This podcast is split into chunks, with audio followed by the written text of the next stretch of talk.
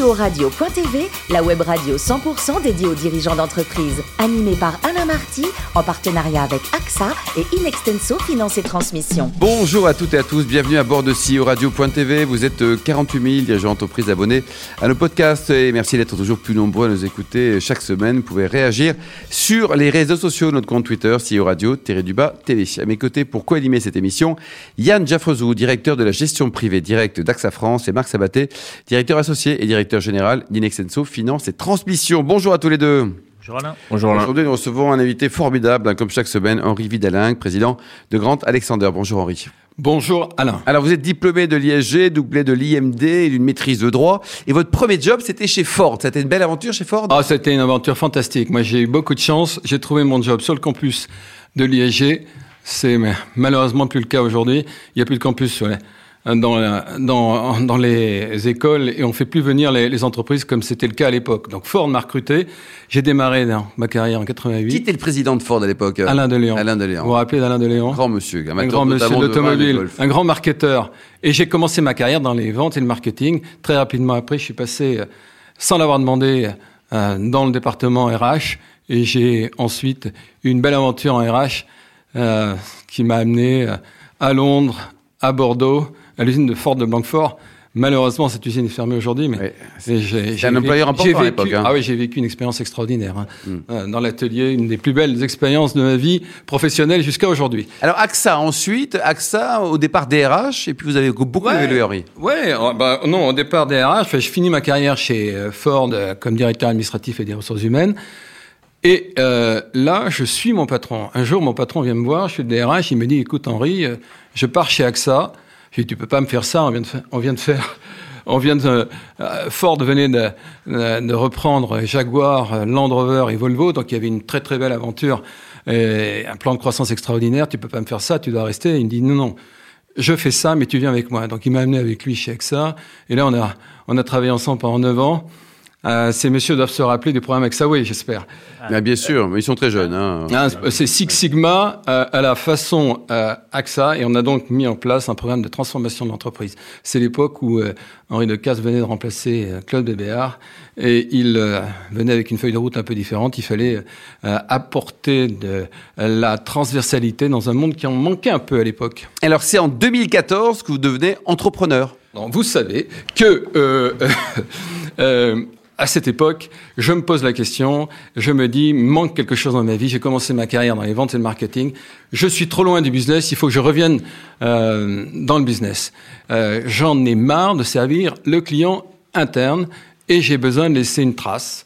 Euh, et à ce moment-là, je, je m'interroge, j'ai 48 ans, je m'interroge sur la suite de ma carrière, il y a au moins 15 ans devant moi, je ne peux pas rester euh, comme je suis, j'ai besoin d'autre chose, j'ai besoin d'une aventure entrepreneuriale. Pourtant, je n'ai vous n'avez pas eu peur Pas grand monde dans ma famille. Vous n'avez pas eu peur parce que c'est. Qui m'inspire sur ce point. Être salarié, c'est tranquille. Au pire, on va au prud'homme. Ouais, non, entrepreneur, on prend des vrais risques quand même. Bien sûr qu'il y a un risque important, mais je me voyais pas. J'avais j'avais besoin de me projeter euh, différemment et de revenir dans ce que je pensais bien savoir faire, c'est-à-dire le business.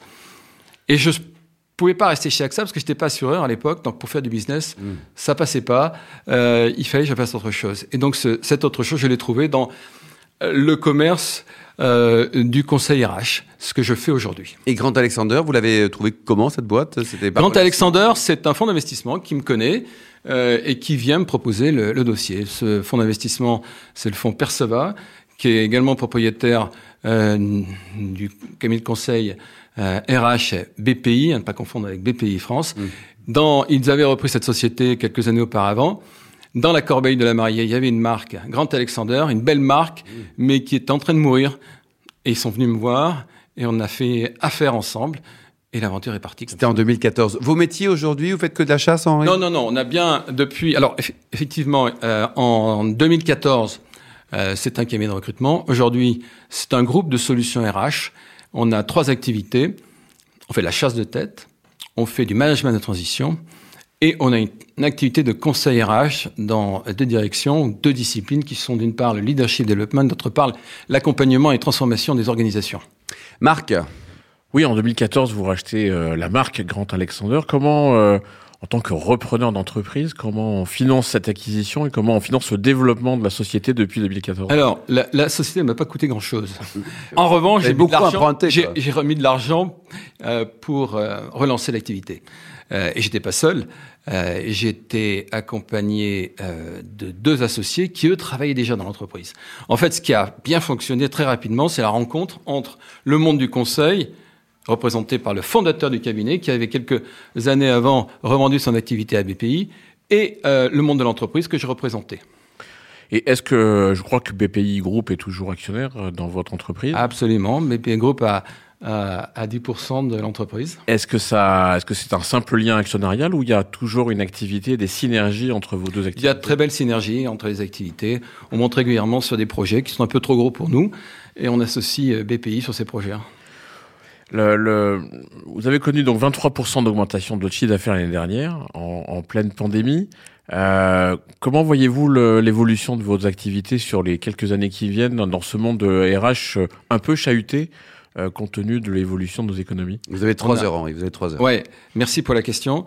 Euh, on a profité d'un positionnement stratégique un peu, un peu particulier qui est fait de diversification.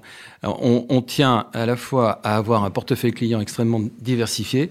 On travaille aussi bien pour l'automobile, l'aéronautique, qui sont en difficulté, ça ne nous a pas échappé, que pour le monde du BTP, euh, la chimie, voire la pharmacie, qui est elles, ces activités se portent particulièrement bien. Donc ça, c'est un point qui est très fort chez nous. Deuxième axe de diversification, je vous l'ai dit, euh, c'est le fait d'avoir pu développer des business à côté de la chasse, le management de transition ou le, conseil RH. Le conseil RH, ça va être un axe de développement très fort pour nous. Je lisais encore dans la PEC, euh, une étude de la PEC qui, qui, euh qui énonçait le fait que 50%, qu'il y avait 50% d'entreprises qui avaient procédé dans les neuf derniers mois à une réorganisation. Il faut accompagner ces réorganisations. Le conseil RH euh, que nous menons à travers euh, l'activité d'accompagnement des, transformations vise précisément à accompagner ces réorganisations. Et là, il y a énormément de travail. Notamment pour accompagner les transformations digitales. Donc c'est vraiment un axe pour nous. Vous êtes dans un monde où il y a euh, beaucoup d'acteurs, euh, y compris des grandes firmes, des grandes firmes de conseil. Est-ce que ce, secteur est en consolidation et est-ce que euh, Grand Alexander a vocation à être acteur d'acquisition sur ce marché? Oui, alors nous, on a un objectif, c'est de devenir. On est indépendant aujourd'hui, ça, ça vous a pas échappé, hein, et on a l'objectif d'être le premier acteur indépendant français sur le marché. La consolidation, oui, mais euh, pas forcément dans la chasse, euh, probablement plutôt dans les métiers du conseil. Euh, Jusque-là, nous, on s'est développé par croissance organique et ça nous a plutôt bien réussi. Notre objectif, c'est de nous rendre attractifs mmh. et d'attirer des talents comme jusque-là, on a pu le faire. Convenez-en, c'est quand même la, la, façon la moins coûteuse de grandir. Et, et donc, notre objectif, c'est c'est encore une fois dans les métiers de la chasse et du management de transition d'attirer ces, ces, fameux talents. Diane la période euh, du Covid est compliquée en ce moment hein, pour le, pour le recrutement. Comment est-ce que vous vous êtes adapté à cette crise? Est-ce que vous faites du conseil en licenciement du coup pour les boîtes ou... Euh, on envisage sérieusement de développer une activité d'outplacement. Mmh. C'est d'ailleurs une des activités euh, que l'on développe euh, aujourd'hui euh, avec BPI. Euh, mais on envisage d'avoir notre propre, marque. Euh, Aujourd'hui, oui, c'est une possibilité.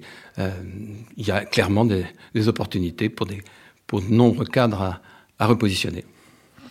Vous avez développé une méthodologie propriétaire, euh, Athlete Thinking, pour évaluer le potentiel de performance des candidats. Est-ce que c'est une méthode que vous proposer aussi euh, aux entreprises pour, euh, avec les RH pour développer ça ouais. en interne? Oui, Athlete Thinking, au départ, c'est une philosophie qui euh, vise à considérer la dimension mentale comme un élément clé de la performance. Comme les athlètes et les sportifs de haut niveau arrivent à mobiliser leur mental pour aller chercher ce supplément d'âme, ce supplément de performance, eh bien, on, encourage les cadres à se poser le, même, la même, le même type de questions, c'est-à-dire euh, comment je fais pour monter mon niveau de mental, mon niveau de concentration, par exemple, pour monter mon niveau de performance? Ce n'est pas un outil d'évaluation, c'est un outil de développement, athlete thinking. Et donc, tous nos candidats retenue passe euh, à travers Atlet Thinking, enfin, ce programme d'Atlet Thinking. On en a fait, ouais, on en a fait un programme enfin, d'onboarding et on accompagne donc les cadres qui euh, sont euh, recrutés euh, dans le cadre de la période d'essai. En général, pendant cette période que Hmm. euh, les difficultés peuvent se poser. Et c'est à ce moment-là que le mental peut être clé.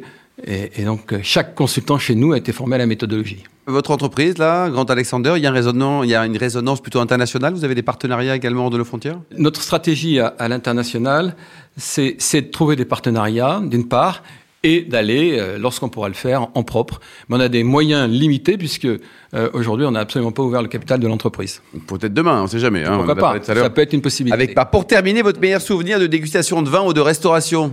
C'était Après, on vous demandera avec qui? Ouais, alors mon, mon meilleur souvenir, euh, c'est dans un restaurant qui est pas très très loin d'ici que je vous conseille.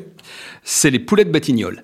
C'est un, un, un restaurant euh, Prenez des notes, là. franco-espagnol Oui. avec une très belle cave. Je vois qu'il est connu, tant mieux. Et, euh, et donc c'est mon dernier souvenir. C'est avec mon mon copain de mais, mon équipe de copains de promo. Ah oui. Euh, et on a l'habitude de, de, de, de on est cinq, Un bon petit resto. et on a quoi. l'habitude de, de se retrouver une fois tous les deux mois, et c'est à, à tour de rôle qu'on fait connaître un restaurant aux autres. Et c'était un moment euh, exceptionnel. Malheureusement, ça remonte à, à quelques mois. Oui, oui, ça va revenir. Merci beaucoup, Henri. Merci également à vous, Yann et Marc. Fin de ce numéro de CIO Radio.tv. Retrouvez toute euh, notre actualité sur le compte Twitter et LinkedIn. On se donne rendez-vous mardi prochain, 14h précise, pour une nouvelle émission. L'invité de la semaine de CEO Radio.tv, une production B2B Radio.tv en partenariat avec AXA et Inextenso Finance et Transmission.